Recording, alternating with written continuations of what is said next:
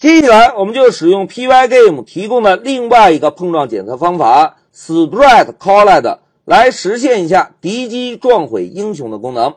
同学们，从字面上来看 s p r e a d Collid 这个方法是不是应该能够实现某一个精灵和指定的精灵组之间的碰撞检测，对吧？在调用这个方法时，第一个参数需要传递一个精灵对象，譬如我们的英雄飞机，而第二个参数呢？哎，第二个参数我们可以传入一个精灵组，譬如敌机的精灵组。当第一个参数、第二个参数指定之后，我们还可以指定一下第三个参数。哎，同学们 duki 这个参数是不是看起来非常眼熟，对吧？同时大家注意。在 spread collide 这个方法中 duki 参数是专门用来控制精灵组中的对象的。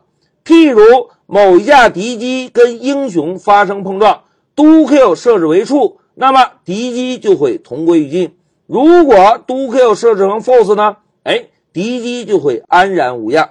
这个就是 spread collide 方法三个必须要传递的参数。那么我们再看一下这个方法的返回类型。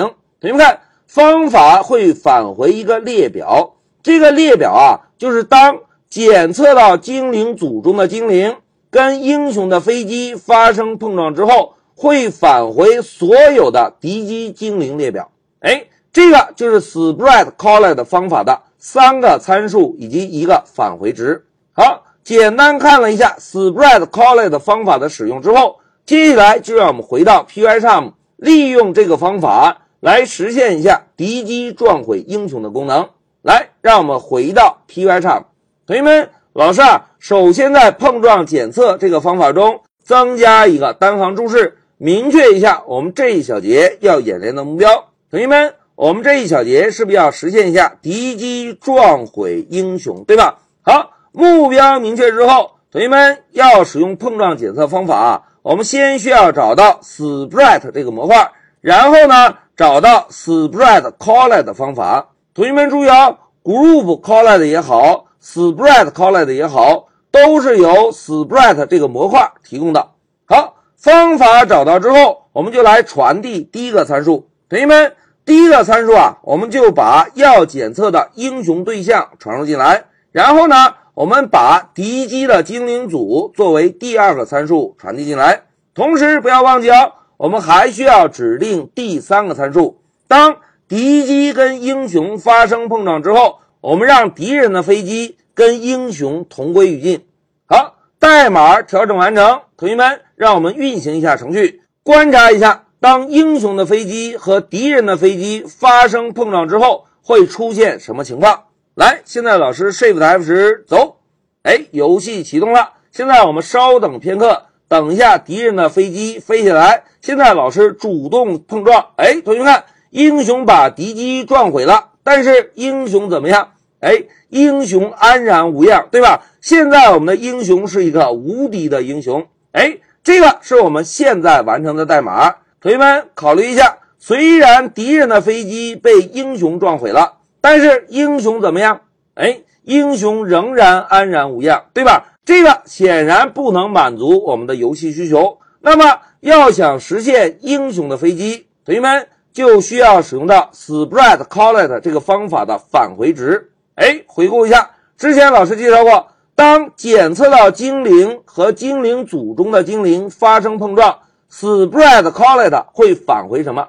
哎，会返回一个跟英雄的飞机发生碰撞的敌机列表，对吧？哎。既然会返回一个列表，我们啊就定义一个列表来接收一下方法的返回结果。来，老师啊，给列表起个名称，enemies，让 enemies 接收一下 spreadCollet 这个方法的返回值。好，接收到了返回值之后，同学们下一步应该怎么做呀？